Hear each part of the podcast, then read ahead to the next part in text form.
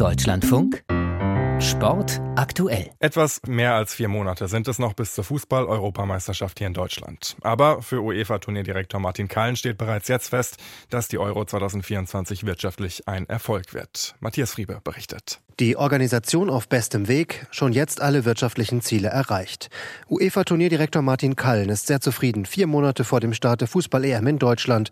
Und das, obwohl im Gastgeberland selbst noch keine große Vorfreude aufkommen will. Wird ja viel darüber geschrieben, sagt, die Stimmung ist noch nicht so da. Wir glauben und wir sehen, dass die Stimmung eigentlich schon da ist. Allein die überwältigende Kartennachfrage sei ein Beweis dafür, so Kallen. Für die eine Million Tickets in der ersten Verkaufsphase seien 140 Millionen Anfragen eingegangen. Überhaupt sieht er Deutschland bestens vorbereitet für das Turnier im Sommer. Wenn wir das in Deutschland nicht gut organisieren können, dann wo in Europa? fragte der Turnierdirektor rhetorisch. Größere Herausforderungen erwartet er keine mehr.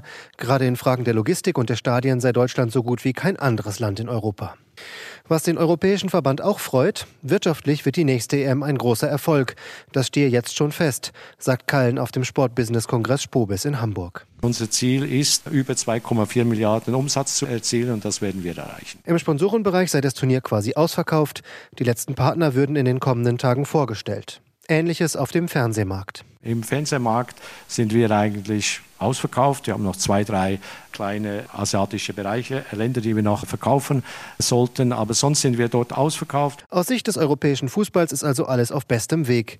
Und die Stimmung, so der Turnierdirektor, die werde in Deutschland auch noch kommen.